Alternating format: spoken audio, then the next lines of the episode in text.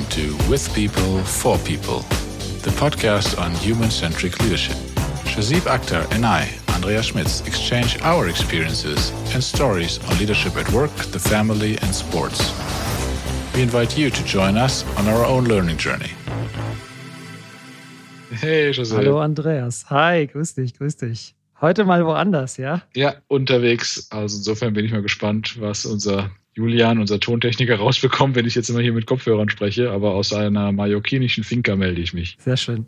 Du weißt ja, ich höre ganz gerne den Podcast von Lanz und Precht. Und da gibt es zu Beginn immer diese berühmte Frage, wo erreiche ich dich? Diese Frage hast du ja jetzt schon beantwortet. Du bist in einer mallorquinischen Finca und du kannst ja gleich mal erklären, warum du da bist. Aber mich würde mal interessieren, wie ist das Wetter auf Mallorca gerade? Ganz schrecklich. 28 Grad, leichte Brise von Wind und äh, wirklich grauenvoll. Hör mir auf. Hör mal auf. Aber du bist ja wenigstens zum Arbeiten da. Ich bin zum Arbeiten da, ja. Ich durfte heute schon ein bisschen vorbereitet und die nächsten drei Tage haben wir hier äh, Workshop beziehungsweise auch Team, Team-Event. Und das äh, durfte ich mitgestalten, habe ein ganz gutes Gefühl dabei und in der Umgebung kann das nur gut werden. Schön. Da freue ich mich für dich. Und ich habe ja davon ein paar Tagen auch schon gehört.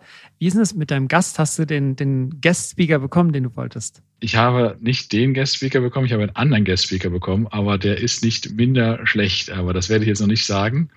Wobei natürlich das, äh, ja, ich, ich warte erstmal ab, nicht, dass das noch was dazwischen kommt und dann klappt das nicht.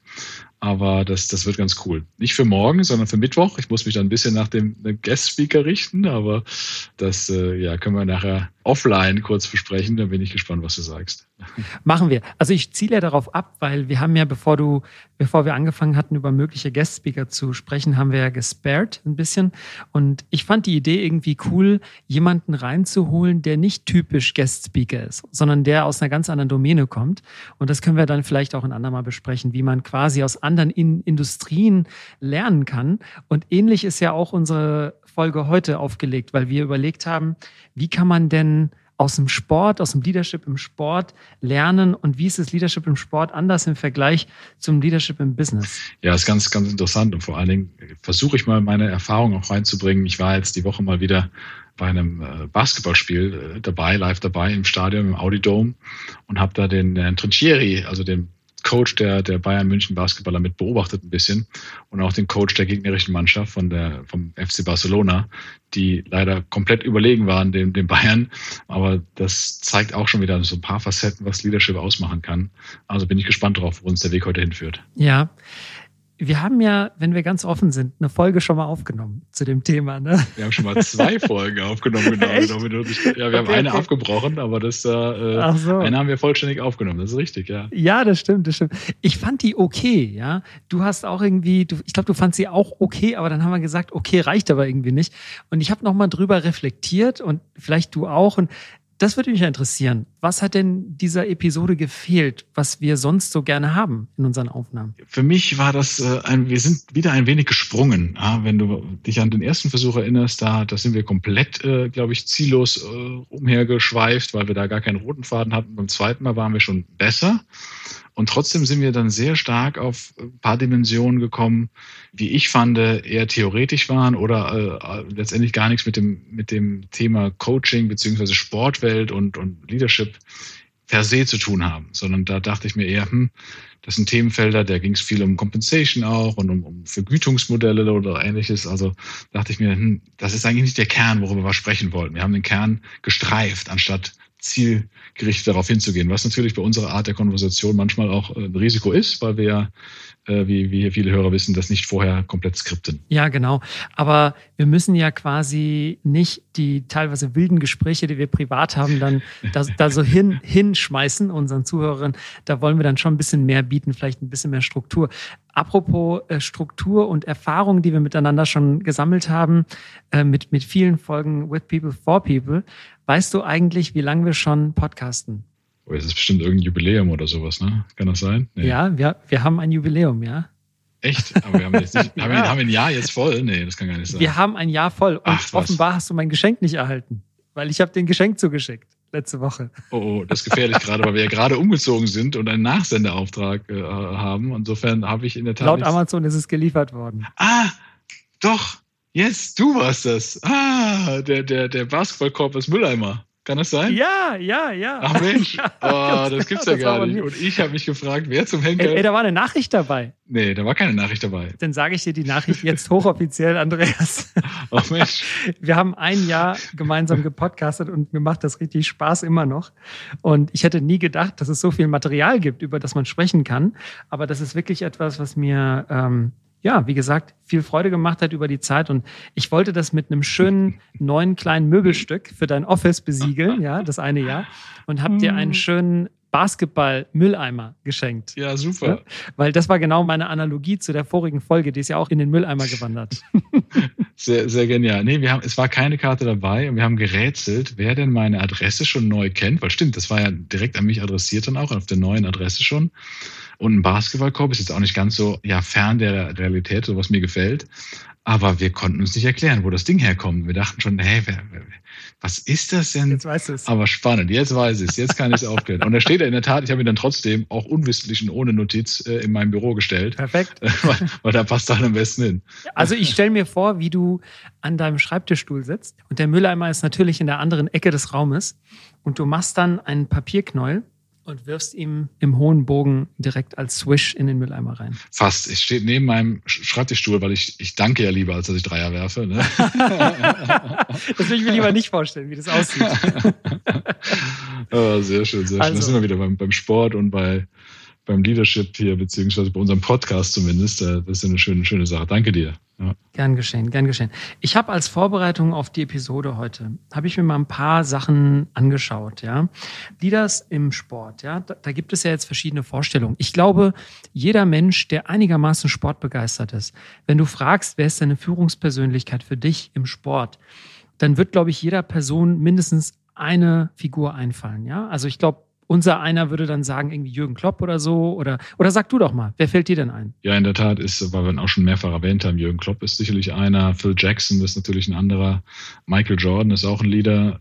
Und es gibt auch noch so einen Stefan Effenberg, ja, wer, wer den noch kennt, äh, vielleicht. Das sind für mich auch Leader in ihren jeweiligen Phasen zumindest gewesen. Ja, fallen mir eine ganze Menge ein. So kann man vielleicht sagen, zunächst einmal kann man im Sport tatsächlich diese Leadership-Rolle ganz klar sehen, einmal bei den Mannschaftscoaches und einmal auch bei Schlüsselspielern im Team. Und das ist schon mal so vielleicht ein fundamentaler Unterschied zur, zur Businesswelt, weil da wird ja Leadership häufig assoziiert mit eben dieser formalen Rolle. Und du hast natürlich auch, wenn du in einer Mannschaft einen Leader hast, ja diese Rolle als Kapitän. Das gibt's ja auch. Aber du hast auch viele die, der, der Spieler, die eben nicht Kapitän sind, aber trotzdem Leader sind. Das finde ich irgendwie interessant. Das ist erstmal ein Unterschied. Und was ich jetzt hier gefunden habe, ist, dass es wohl offenbar Attribute gi- gibt, die man mit ähm, guten Sportliedern assoziiert. Also eins ist zum Beispiel, dass sie positiv bleiben, also staying positive, so eine positive Attitüde. Dann natürlich ähm, problemlösungsorientiert sein und ähm, den Rest vom Team irgendwie so antreiben. Also das sind ziemlich viele so softe Faktoren, die man so assoziiert mit der Rolle. Oder wie assoziierst du jetzt mit Phil Jackson oder einem Jürgen Klopp? Sind es diese Aspekte oder sind es andere? Ja, es sind unterschiedliche. Also das sind die Aspekte, ja, aber ich sehe die anders ausgeprägt. Ich sehe zum Beispiel bei einem Jürgen Klopp eher so die emotionale Komponente. Ja, der nimmt die Leute mit oder gibt ihnen das, was sie brauchen. Ja, ähm, irgendwo steht auch am Seitenrand und er macht da den, den Motivator. Und Phil Jackson ist ja eher jemand ganz Ruhiges gewesen, den ich eher so im Hintergrund als Stratege gesehen habe, der da Dinge, die Zusammenhänge zusammenbringt. Also sind beides Lieder, aber sehr unterschiedlich. Und deswegen, ja, ich glaube, das ist, das ist aus unterschiedlichen Perspektiven beleuchtet. Ja, das ist total interessant, weil ich habe genau das, was du beschreibst, gelesen. Ich habe nämlich auch als Vorbereitung auf die Folge ähm, eine Analyse von jemandem gelesen zu den größten Sportsleadern aller Zeiten und die Person hatte in ihrem Ranking auch Phil Jackson drin, relativ weit oben auch. Und die hat gesagt, Phil Jackson ist vor allem statistisch gesehen ein richtig starker Coach gewesen, weil er wohl in der NBA äh, die meisten Titelgewinne hatte von allen Coaches, die es gab, also sowohl in der Zeit mit den Bulls als auch später in der Zeit mit den Lakers. Und dann hat er auch geschrieben, jetzt könnte man auch sagen, der hatte tolle Spieler. Aber die Zeit, die Michael Jordan vor Phil Jackson in der NBA war, es waren offenbar fünf Jahre, hat er keine Championships gewonnen. Und bei Phil Jackson äh, war dann in der Analyse oft die Rede von dieser Triangle Offense. dass er die quasi implementiert hat. Und deswegen bin ich auf folgende Gedanken gekommen, bin gespannt, was du sagst dazu. Ich habe was Interessantes gelernt dieser Tage und zwar, es gibt einen Unterschied ja zwischen Managen und Leaden. Und ich habe früher immer gedacht, dass Leadership quasi eine natürliche Weiterentwicklung von Managen ist. Also Managen ist quasi so dieses Daily Operational strukturiert irgendwie die, die Sachen machen, die nötig sind, damit der Laden läuft. Und Leadership ist so der North Star. Das war irgendwie so ein bisschen mein Verständnis. Und eigentlich ist es klar, das ist keine Weiterentwicklung. Also Leadership ist keine neue Ausprägung von Management, sondern eigentlich sind es beides Sachen, die müssen parallel laufen. Und offenbar ist der Jürgen Klopp jemand, der eher so ein Leader ist, also der eher so emotional führt, auch mit dem Ziel vor Augen. Und genau wie du beschrieben hast, ist der Phil Jackson offenbar jemand, der bekannt ist für sein Management, also diese Triangle Offense und die Leute an die richtigen Stellen setzen, zusehen, dass quasi im Hintergrund die Arbeit so vorbereitet ist, dass dann quasi das Theaterstück perfekt abläuft. Das ist so, was über den Phil Jackson gesagt wird. Kannst du das nachvollziehen? Ja, ist spannend. Ich habe muss da, wenn du die Unterscheidung bringst, gerade daran denken, dass ich mit den Führungskräften meiner neuen Firma hier zuletzt auch mal einen Call hatte und äh, auch das Thema genau aufgebracht habe, was der Unterschied zwischen Leadership und Management dann auch ist. Und für mich auch ganz wichtig ist, dass nicht das eine besser ist als das andere oder wichtiger oder sowas. Du brauchst beides, um eine Firma voranzubringen. Ja, du brauchst den Leadership-Aspekt, wie du gesagt hast, das Visionäre vielleicht eher, das Emotionale, das mitzunehmen und den Management-Aspekt aber auch, um das, um alles koordiniert am Laufen zu halten. Ist ja eine geölte Maschine oder auch ein Organismus, der irgendwie funktionieren muss und gesteuert werden muss. Und äh, was ich aber spannend finde, das hast du jetzt noch nicht erwähnt, äh, ist ja, wenn ich das eine mehr habe als das andere, äh, wie bringe ich dann diese andere Komponente noch dazu? Also jetzt mal meine, meine Hypothese, Phil Jackson, äh, der Manager und auch der, ja, auch Stratege natürlich im Hintergrund. Aber ich glaube, dass er auch erfolgreich ist, weil er sich dann Spieler oder Mannschaften gesucht hat oder auch dahin gekommen ist, wo er emotionale Leader auch dabei waren, die dann als Spieler letztendlich dabei waren. Sei es ein, ein Kobe oder ein, ein, ein, ein äh, Jordan, ja, also Leute, die sein mehr oder weniger Defizit dann ausgleichen, weil du doch beides brauchst, um super erfolgreich zu sein. Do you like our episode so far? Then subscribe to our podcast on Spotify, Apple Podcast, or on our website, and not miss any new episode coming out soon coole, coole Analogie. Also ich stelle fest, du brauchst beides, ja. Um erfolgreich zu sein, brauchst du das Nähren des Herzens, also Heart, und den, den Kopf brauchst du auch. Das ist dann quasi das, also Management ist Kopf und Leadership ist Herz.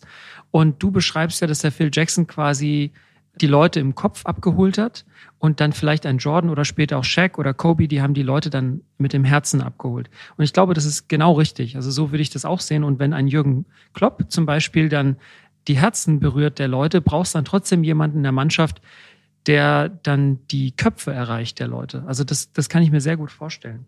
Ja, kann ich mir auch, wobei ich gar nicht ausschließen würde, kenne ich ihn jetzt zu wenig, ob das nicht auch beides mal in einer Hand liegen kann. Ja, und ob du sagst, äh, oder vielleicht auch einen Co-Trainer hast, der dann die Taktik hinterher macht. Also ich meine, Jürgen Klinsmann und Yogi waren ja auch mal gespannt meines Wissens, ja, und haben da auch nochmal einer, der des Herzens, einer den Kopf berührt und nachher haben sie die Rollen ein bisschen gewechselt. Also da gibt es, glaube ich, viele Eigenschaften. Aber eine, eine andere Perspektive, die mir gerade kommt, auch weil ich hier jetzt in, auf Mallorca sitze und den Workshop hier vorbereitet habe. Und ich schicke gleich nämlich noch eine kleine E-Mail raus an, an das Team, das morgen hier eintrifft.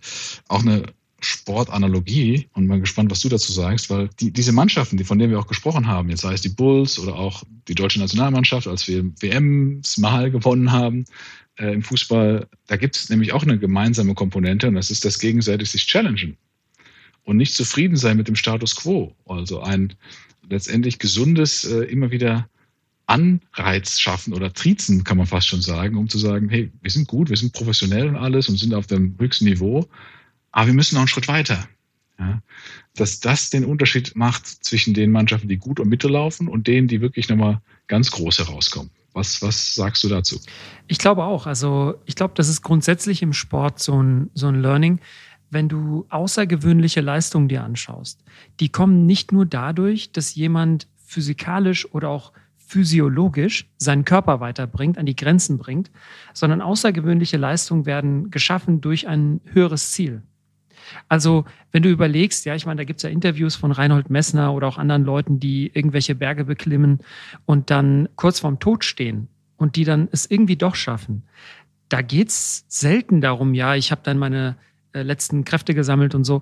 Da geht es dann um, eine Ebene da, dahinter noch. Also da geht es um den Kopf oder ich muss einfach überleben.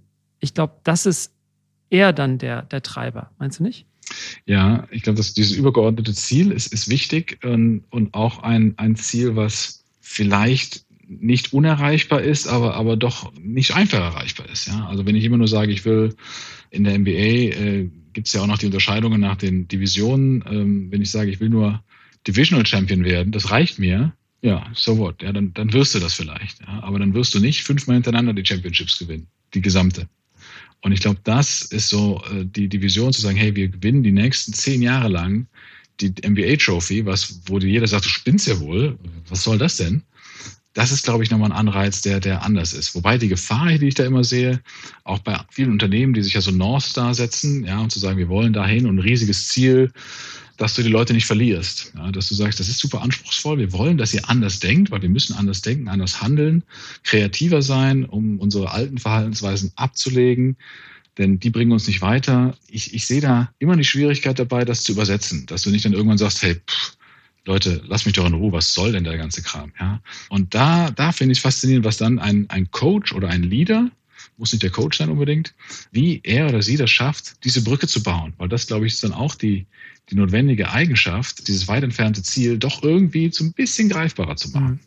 Manche Leute schaffen das, gell? Manche Leute sind einfach solche Figuren, denen du abnimmst, dass sie es ernst meinen. Also auch Steve Jobs oder ähm, so jemand wie der ähm, Elon Musk, ja, oder auch andere Leute, die, die, die wir kennen, die große Sachen vollbracht haben. Und ich glaube, ein Kern davon ist Authentizität. Also, dass man denen abnimmt, die meinen es ernst. Und ich glaube, so Leute wie der Elon Musk, ja, ich meine, es gab ja jetzt vor ein paar Monaten diese Situation mit dem Homeoffice-Thema, hast ja mitbekommen wahrscheinlich, dass er sagt, hey, also wenn du zu Hause weiterarbeiten willst, dann äh, siehe das als Kündigung, ja, wenn du hier nicht, wer nicht auftaucht, dann nehme ich an, der hat gekündigt, ja. ja. Also ohne das jetzt zu bewerten, ja, wir haben ja unsere eigene äh, Meinung dazu und haben ja auch schon eine Episode gemacht zum Thema. Aber ich glaube, dass er so jemand ist, der es schafft, trotz dieser Outlier-Position, die er hat in einer Tech-Industrie in den USA im Jahr 2022, schafft er es trotzdem, also Scharen von Menschen hinter sich zu versammeln. Ich meine, allein die Tatsache, dass Tesla als eines seiner Unternehmen äh, den, den vierfachen Wert hat der darauffolgenden vier Unternehmen, also Tesla Nummer eins und dann die vier darauffolgenden Automobilhersteller kombiniert sind weniger wert als Tesla. Selbst wenn es ein spekulativer Wert ist, schafft er es, weil er glaubwürdig zeigt, dass er das Ziel, was er verfolgen will, ernst meint. Und ich glaube ihm das auch. Also irgendwie, ich meine, der hat ja schon einige Sachen bewiesen, ja. Also so ganz unkritisch bin ich jetzt auch nicht ihm gegenüber. Finde auch, dass die Firmen, die er, die er da leitet, nach jetzigem Stand sehr mutig bewertet sind. Aber nichtsdestotrotz glaube ich ihm, dass er bestimmte Ideen wirklich rigoros umsetzt. Und ich glaube, ein Michael Jordan ist auch so ein kompromissloser, rigoroser Typ gewesen. Und ich glaube, dass du dann, wenn du so einen Menschen in so einer Leadership-Rolle hast, eine natürliche Selektion drumherum hast. Also nur die Leute, die dann das glauben und da mitmachen wollen auf dieser Rolle oder auf dieser Welle des Purpose, die bleiben übrig und alle anderen werden sukzessive rausselektiert. Das ist spannend, weil es ist ja eine gewisse Polarisierung, die da vorangetrieben wird. Ja, es ist ja ein Alles- oder Nichts-Gedanke. So, ich, ich äh, gebe eine Meinung vor und nichts rechts und links darum zählt, keine Kompromisse. Aber es scheint ja so, dass wenn du in diese Liga des Erfolgs aufsteigen willst, sei es sportlich oder wirtschaftlich, dass das ein, oder was heißt geheim, ein Rezept zu sein scheint. Und das sehe ich immer wieder und ähm, ja, bei genügend Firmen, die sich ja scheuen, alles auf eine Karte zu setzen, weil es auch ein großes Risiko ist. Ja, Risk and Reward Ratio sind da eben äh, relativ auch hoch zusammengesetzt. Ja, weil entweder fährt es halt voll gegen die Wand, weil du keinerlei Backup-Pläne nachher hast, oder du wirst sehr, sehr erfolgreich, weil du alles auf eine Richtung eingeschworen hast, weil du alle auf eine Message äh, getrimmt hast und dann vielleicht auch nur die Leute gesucht haben, die in diese Richtung weiterlaufen, sei es in einem Sportteam oder in der Wirtschaft. Und ich glaube, das ist gar nicht so unwichtig, eben auch Nein zu sagen zu Alternativen, die nicht schlecht sind, ja, aber letztendlich nicht auf das eine Ziel einzahlen. Ja. Wie, wie, siehst du das vom, vom Risikobewertung? Also du redest eigentlich quasi von Relentlessness. Ne? Also du hast ein Ziel, eine Mission und dann schwörst du alles darauf ein, relentless bist du und folgst diesem Ziel. Ja, also relentless, ähm, tenacious, äh, wie auch immer, welche Worte du, du nehmen willst, dass du letztendlich da auch hartnäckig dran bist, dass du überzeugt, hartnäckig, mutig in eine Richtung läufst, von der du ja auch noch nicht so richtig weißt, ist das die? Das ist ja manchmal ein Gut-Feeling, ja, oder ein vielleicht kalkuliertes Risiko, aber wenn du es ja genau wüsstest, dann wüssten andere das auch und wäre einfach zu kopieren. Deswegen glaube ich schon, dass das auch mit der, mit der Triangle Offense hast du eben mal genannt. Also für die Nicht-Basketballer müssen wir nachher, glaube ich, nochmal so ein bisschen erklären, was es damit halbwegs auf sich hat. Aber ein Spielsystem, also ist ja nicht Rocket Science, ja. Und trotzdem, wenn man alles darauf einschwört und die, die Spieler eben auch zusammenbringt, die das machen können, ja, dann ist das unstoppable, ja. Und damit gewinnst du dann auch. Aber du hast ein Risiko, wenn die Spieler das nicht können, ja, dann gewinnst du nicht nur keine Champion, sondern du wirst irgendwo im, im grauen Mittelfeld versagen. Also in Deutschland ist, glaube ich, dieses rigoros sein, relentless sein, also vielleicht auch auf eine bestimmte Art und Weise extrem oder direkt sein eher unüblich, weil ja hier eher so die Kultur des Konsens so gilt. Und deswegen wäre jetzt eine logische Frage für mich, die ich nicht beantworten kann, ob man entweder extrem oder halt dann gar nicht so führen sollte. Also die, die Frage ist, ähm, ist es dann irgendwie so, so wie 0 und 1 und, und du sagst also entweder ich habe jetzt ein ganz klares Ziel vor Augen, das will ich unbedingt erreichen und ich bin irgendwie überzeugt davon, das ist das Richtige, so müssen wir es machen. Oder ich sage, ich führe dann eher zurückhaltend, weil so ein Mittelding, da verliere ich vielleicht alle, weil dann die Authentizität fehlt. Szenario A wäre beispielsweise, ich sage, ich habe jetzt ein Ziel, Nordstar, Jürgen Klopp-Style und ich sag, wir gehen jetzt alle Richtung Norden. Die, die mitgehen wollen und die, die wahrscheinlich die Power, die Energie, die Überzeugung haben, das ist richtig, die gehen mit und die marschieren auch stramm und dann kommen wir wahrscheinlich auch an. Unterwegs äh, oder gleich zu Beginn verlieren wir auch ein paar und das ist dann okay, ja. Und die, die brauchen wir nicht mitnehmen, so nach dem Motto. Das ist so Szenario A. Szenario B wäre, dass du sagst, nee, also ich mache jetzt hier Gruppenkonsens und wir machen hier alles äh, gemeinsam demokratisch dauert im Zweifel ewig und da verlierst du wahrscheinlich auch einige Leute. So. Und Szenario C wäre dann halt so irgendwie die Mitte, wo du so halb versuchst, irgendwo hinzulaufen. Aber da verlierst du im Zweifel vielleicht alle, weil die, die diese Direktheit und diese, diese Entschlossenheit, die Authentizität brauchen, die verlierst du, weil sie die nicht bekommen. Und du verlierst dann vielleicht auch andere, weil sie sagen, hey, der hat ja gar keine Ahnung, wo er hin will. Also, was ich versuche zu verstehen ist, wenn du, wenn wir feststellen, dass diese Leader aus, aus dem Sport alles, wo Leute sind, die wirklich ein Ziel haben und wirklich auch mit einer bestimmten Power dieses Ziel verfolgen, nach vorne kommen. Ist das dann auch die Conclusion für, für Leadership im Business? Dass du sagst, hey, da muss ich dann auch ganz klar irgendwie einen Kurs haben und ein Ziel haben? Ja, schwierig. Ich hatte, ich hatte jetzt einen Impuls, was zu sagen und habe dann aber nochmal, während du sprachst, darüber nachgedacht. Weil mein Impuls sagte mir gerade, hm, scheinbar, wenn du in die Top, Top, Top-Liga aufsteigen willst, dann musst du, glaube ich, so eingeschränkt sein und eine Linie und komme was wolle und hau drauf, ja. Weil, warum, wie, wie, wie kam ich drauf? Und, aber ich revidiere die nachher nochmal, möchte nochmal drauf zurückkommen. Schau dir Unternehmensbewertungen an, deutsche Unternehmen und jetzt mal kulturell amerikanische Unternehmen, wie du eben genannt hast, Tesla oder auch andere, die, die alles auf eine Karte gesetzt haben so gefühlt, dann sind ja die Bewertungen der nicht-deutschen Unternehmen wesentlich höher. Also rein, rein mal Marktwert gesehen. Jetzt habe ich aber dann auch parallel gedacht und dachte mir, naja, es gibt aber auch genügend Firmen, ähm, wo das nicht so ist, die eher eine Konsenskultur haben. Ja, die haben auch eine Richtung, aber nicht alles auf eine Karte. Mein früherer Arbeitgeber Roche, ja, ist ja jetzt auch nicht der Konzern, der bekannt ist, alles auf eine Karte zu setzen. Ja, schon ein Risiko, aber ja kalkuliert, ja, verschiedene Richtungen, zwei Sparten und so weiter und so fort. Und ist auch eine der, ja, ich glaube, das wertvollste oder zweitwertvollste Unternehmen äh, in Europa. Ja, und seit 125 Jahren. Also so ganz verkehrt scheint das auch nicht zu sein. Es scheint zumindest auch sehr, sehr langfristig zu funktionieren. Ja, deswegen tue ich mich gerade schwer zu sagen, geht das eine oder das andere? Und vielleicht geht es darauf zurück, was du sagst, dass es authentisch zu dir sein muss. Wenn du als Leader oder als Mensch eben auch eine sehr klare Richtung verfolgst, dann musst du das vielleicht auch als Leader tun. Und wenn du als Mensch eher ein, eine breitere Basis hast, dann ist es auch als Leader hilfreich. Was ich aber, ich glaube, die Richtung brauchst du so oder so. Und je, wenn die Richtung halt ein bisschen breiter ist, dann wirst du vielleicht nicht von jetzt auf gleich der Super Superstar in der ersten Liga sein, sondern es braucht vielleicht ein bisschen länger, ja, weil die Leute sich darauf einschwingen muss, weil es nicht ganz so klar ist wie ein Elon Musk, der ja so, so klare Ansagen macht, dass jeder, jeder Depp es versteht. Insofern kann ich mich auch sehr schnell darauf einstellen. Frage ist halt, wie nachhaltig ist das? Das kann, kann man ja nicht so richtig sagen. Also ich glaube, Authentizität ist ungenommen wichtig. Egal, was du vorgibst zu sein, das muss echt sein. Ich meine, Menschen haben feine Antennen. Das Unechtsein kommt raus, wenn du, wenn du etwas vorgibst zu sein, was du nicht bist. Das, das spüren die Leute, würde ich sagen. Und, und deswegen glaube ich, wenn du jetzt kein risikofreudiger Mensch bist, solltest du auch keine Risiken vorgeben zu mögen, sondern dann solltest du einfach real sein, ja.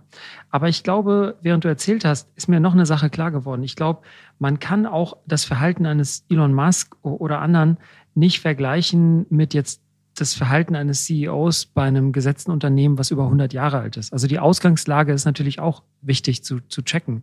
Wenn du guckst, die Firma Tesla hatte nicht viel zu verlieren sage ich mal. Oder, oder die haben quasi was Neues gemacht auf einem weißen Blatt Papier. Und natürlich haben sie auf dem Weg des Aufbaus verschiedene Widrigkeiten erlebt, beim Entwickeln der Batterie, beim Entwickeln, keine Ahnung, der, der einzelnen Komponenten, die sie selber bauen im Auto. Die haben Probleme gehabt mit Zulieferern und natürlich auch zuletzt mit Qualität bei der Assembly. Aber nichtsdestotrotz haben sie diese Sachen gelöst, weil sie halt dieses eine Ziel vor Augen hatten und keine Benchmark. Und andere Unternehmen, die seit ja, ähm, vielen äh, Jahrzehnten erfolgreich am Markt sind, müssen ja erstmal, also Stichwort Unlearning, ne, erstmal das Erfolgsrezept, was sie ja erfolgreich gemacht hat, zurücklassen, quasi neu denken. Und ich glaube, das ist deswegen eine andere Ausgangslage, genauso wie jetzt bei einer Roche oder auch jetzt SAP, 50 Jahre alt. Da dann äh, die Sachen, die einen groß gemacht haben, dann wegzudenken, ist unintuitiv. Das heißt also, da ist sie einfach die Ausgangslage anders. Deswegen glaube ich, muss man auch aufpassen, was man vergleicht. Aber nichtsdestotrotz finde ich es spannend, ähm, weil du, weil die Leute, über die wir gesprochen haben, die jetzt Leader sind außerhalb, also innerhalb des Business und auch außerhalb, das sind ja schon Leute, die ein bestimmtes Attitude auszeichnen. Das sind dann Leute, die halt dieses eine Ziel sich vor Augen halten und dann halt dahin marschieren. Und ich frage mich, ob das vielleicht der einfach riskantere Weg ist, mit Fokus eine Sache wirklich komplett anders zu machen und, und seinen Markt zu hinterlassen. Und der konservativere Weg, eben nicht auf nur eine Karte zu setzen, dann zwar der, der weniger riskante, aber dafür auch der weniger impactvolle Weg ist. Ich glaube, es gibt noch einen dritten Weg, der vielleicht auch beides kombiniert. Das ist der, der sich ändert. Und jetzt widerspreche ich wahrscheinlich dem, was wir vorgesagt haben, ist nicht Authentizität und auch eine gewisse Konstanz richtig. Aber es heißt ja nicht zwingend, dass du deinen Führungsstil äh, nicht anpassen kannst und trotzdem authentisch bist, weil du hast ja viele Facetten. Ja, und davon sind ein paar dominanter als andere vielleicht. Aber ich denke jetzt gerade mal daran, um das ein bisschen konkreter zu machen, auch nicht 100 Jahre alten Firmen durchgehen ja verschiedene Phasen. Ja, ich gucke jetzt gerade auf Nanotemper, ähm, äh, meiner jetzigen Firma ja, die, die gerade so an der, an der Schwelle ist, zu sagen, naja, wir sind eigentlich kein Startup mehr, Mittelstand finden wir irgendwie komisch, ähm, wir wollen jetzt skalieren und groß werden und wissen aber, das braucht irgendwas anderes. Ja, also es, bedarf einer anderen oder einer ergänzenden Mentalität irgendwo. Das heißt aber auch, dass du wahrscheinlich anders führen musst, weil du anders führst eine Organisation, die 200 Leute groß ist, als 500. Einfach weil du andere Strukturen brauchst. Aber das heißt ja nicht, dass du deine Authentizität aufgeben musst. Ja, ich glaube, du musst dann für dich neu entwickeln, was sind eigentlich meine Kernwerte und Stärken und wie kann ich die jetzt wieder nutzen, vielleicht anders als vorher, um, um diesen neuen Schritt zu gehen. Und so nicht nur als Leader, sondern jeder, ich glaube, jeder ist da gefragt mit, hey, die Welt verändert sich um uns herum und Unternehmen, wie auch im Sport komme ich gleich drauf, gleich mal Unternehmen, durchgehen verschiedene Phasen der, der Veränderung, manchmal leichte, manchmal aber auch echt transformative, wo ich komplett das Ganze umstellen muss, weil ich diesen Bruch sonst nicht hinbekomme. Und dann bedarf es ja nicht immer neuer Menschen, sondern es bedarf des Umdenkens. Wie kann ich meine Stärken, die ich bisher genutzt habe, jetzt ummünzen, aber trotzdem noch als Stärke einbringen? Auf den Sport gesehen, Tiger Woods oder, oder Dirk Nowitzki, glaube ich, hatten wir auch schon mal als Beispiel, ja, der ja immer wieder seinen Wurf und seine Technik hinterfragt hat. Jedes Jahr mit dem Holger Geschwindner da im Summer Break da dran geübt hat, seinen Wurf neu zu feilen, dran zu feilen. Ja? Oder auch äh, Stefan Curry, ja, der auch seinen Wurf immer wieder optimiert, um den noch schneller abzuwerfen, damit er nicht geblockt wird. Wo du denkst, hey, das, da kann man nicht mehr optimieren. Und trotzdem optimiert er den manchmal, um komplett neu zu lernen, wie du das machen kannst. Und äh, was sind die Stärken? Ja, ein super Ballhandling und, und Geschwindigkeit, aber in einer anderen Technik auf einmal. Ja, also behält die Kernstärke bei, nutzt es anders. Und ich glaube, das ist wahrscheinlich der, der nachhaltigste Weg vielleicht auch zu sagen, ich habe eine Kernstärke, die kann ich aber übertragen auf verschiedene Szenarien. Ja, das kann sehr gut sein. Also ich habe in, in der Vorbereitung auf, auf diese Folge auch was, was gelesen, was in diese Richtung geht. Hier heißt es, the five kinds of leaders every team needs to be successful. Also du hast jetzt von verschiedenen Phasen gesprochen. Ne? Also ein Unternehmen in der Aufbauphase braucht ein anderes Mindset, ein anderes Leadership als ein Unternehmen in einer Phase, wo du skalieren willst oder wo du zum Beispiel Ruhe reinbringen willst. Darüber hatten wir es ja auch mit Carmen. Ne? Hier steht aber ein bisschen was anderes. Also ähnlicher Gedanke, aber hier, hier heißt es, dass in verschiedenen Situationen, was vielleicht einfach kürzere Zyklen sind als jetzt eine Phase von, von einem Unternehmen, brauchst du verschiedenes Leadership. Also zum Beispiel hier Performance Leaders. Da brauchst du quasi Leute, die ein Team antreiben zu Höchstleistungen. Ne? Dann Locker Room Leaders, das sind dann so die kulturellen Leader, also die dann quasi einem im Locker Room helfen beim, beim Analysieren, ja, und, und so die Herzen erreichen irgendwo. Dann sowas wie Social Leaders, die gucken, wie ist denn die Chemie zwischen Leuten. Ne? Organizational Leaders, also Campus Captains heißt es hier, also die quasi das Ganze als Organisation sehen. Äh, Reserve Leaders, also äh, Sub-Captains. Also vielleicht haben die Leute, über die wir jetzt gesprochen haben, aus dem Sport oder auch aus der, der Wirtschaft, verschiedene dieser Rollen ausgefüllt. Und das ist ja letzten Endes, was du auch beschreibst. Wenn eine gute Führungskraft schafft es dann, in verschiedenen Situationen auch unterschiedliche Hüte von Leadership aufzusetzen. Also mal mild sein, mal fordernd sein, mal verständnisvoll, manchmal aber auch ein, Tritt in den Hintern. Ne? Und ich glaube, das ist das, was, was es gut macht. Und ich habe mal einen schönen Spruch gehört, der vielleicht hier an die Stelle passen könnte. Manchmal musst du das Gegenteil tun, um das Gleiche zu erreichen. Also wenn du zum Beispiel 50 Jahre lang Software entwickelt hast und es hat wahnsinnig gut funktioniert, dann ist es ein Irrtum zu denken, wir müssen für die nächsten 50 Jahre genauso Software entwickeln. Sondern vielleicht musst du das Gegenteil tun und irgendwie was anderes machen, um das gleiche Ergebnis zu erzielen. Hardware zu entwickeln. Ne? HANA. Okay. Cloud, Cloud, Software. Cloud Software, ja, on-premise. Ähm, aber du, mal ganz persönlich die Frage. Man hat ja immer sein, seine, seine Stärken oder sein Steckenpferd irgendwo, auch was, was diese Dimension jetzt, die du sagst, oder die verschiedenen Situationen angeht. Was, was fällt dir denn leicht oder was fällt dir denn schwer, wenn du mal die, die jetzt anschaust, die du genannt hast? Du, mir fällt leicht, Leuten zu vertrauen, dass sie gute Arbeit machen. Das ist für mich die Baseline. Also ich, es ist unheimlich leicht für mich zu sagen zu jemandem, hey, weißt du was? Ich sehe dich, ich weiß, was du gemacht hast und diese neue Aufgabe, die gebe ich dir jetzt und ich weiß, dass du das kannst. Ich habe schon öfter gehört, dass dann Leute sagen, hey, weil du an mich glaubst, habe ich dann angefangen, an mich selbst zu glauben. Es ist, klingt wie aus einem blöden Buch, ja, aber es ist wirklich so. Diese, dieses Beispiel habe ich schon oft erlebt. Was mir schwerfällt, offen gesagt, ist, ist eigentlich das Gegenteil, an jemanden nicht mehr zu glauben, der mir dreimal gezeigt hat, eigentlich hat er keinen Bock oder er kann es nicht oder sie kann es nicht. Und da dann den Stecker zu ziehen, fällt mir schwer. Und ich habe das jetzt letztens gemacht. Ähm, da musste ich das machen, weil ich mir auch dachte, hey, das gehört auch zu meiner Aufgabe. Dass ich dann auch realistisch genug bin, wenn jemand irgendwie dreimal nach einer ganz klaren Beschreibung, was ich eigentlich will, es nicht packt, das zu liefern und ich dann wirklich in einem Viertel, in einem Viertel der Zeit das hätte selber machen können. Und dieses selber machen ist halt immer blöd, ja. Das ist eigentlich schlechtes Führen. Aber wenn ich dann mir denke, hey, ich habe jetzt Schaden dadurch genommen, dass ich mich jetzt dreimal darauf verlassen hat, dass es eine Person macht, dann ist es vielleicht an die Zeit. Wie ist es bei dir? Ja, ich glaube ähnlich. Das, das verbindet uns ja auch, dass wir an Leute glauben und äh, da wahrscheinlich mehr an, an manche Leute glauben und das Potenzial als sie selbst. Ähm, das, das fällt mir auch leicht. Ähm, da bin ich auch vielleicht positiv naiv manchmal, aber bisher wurde ich auch seltenst bestraft dafür oder, oder eines Besseren belehrt. Ich überlege gerade, aber mir fällt gar kein Beispiel ein, wo das so wäre. Ähm, ja, doch, mir fällt eins ein, aber das, das teile ich jetzt hier nicht, wo ich dran geglaubt habe, dass jemand was liefert und es kam nicht. das kann halt mal passieren. Hey, that's, that's life äh, als Leader, haben wir schon mal gesagt, ne, wenn was schief geht, bist, hältst du halt den Kopf hin und äh, wenn es gut geht, dann lässt du die Person scheinen, die, die das erreicht haben. Äh, Finde ich auch wichtig, das weiterhin zu machen. Und das habe ich in der Situation, äh, das war bei Roche ein Projekt, was eben überhaupt nicht lief. Und ich gehofft hatte, dass ein neuer Projektleiter das hätte anders machen können. Und das lief immer noch nicht.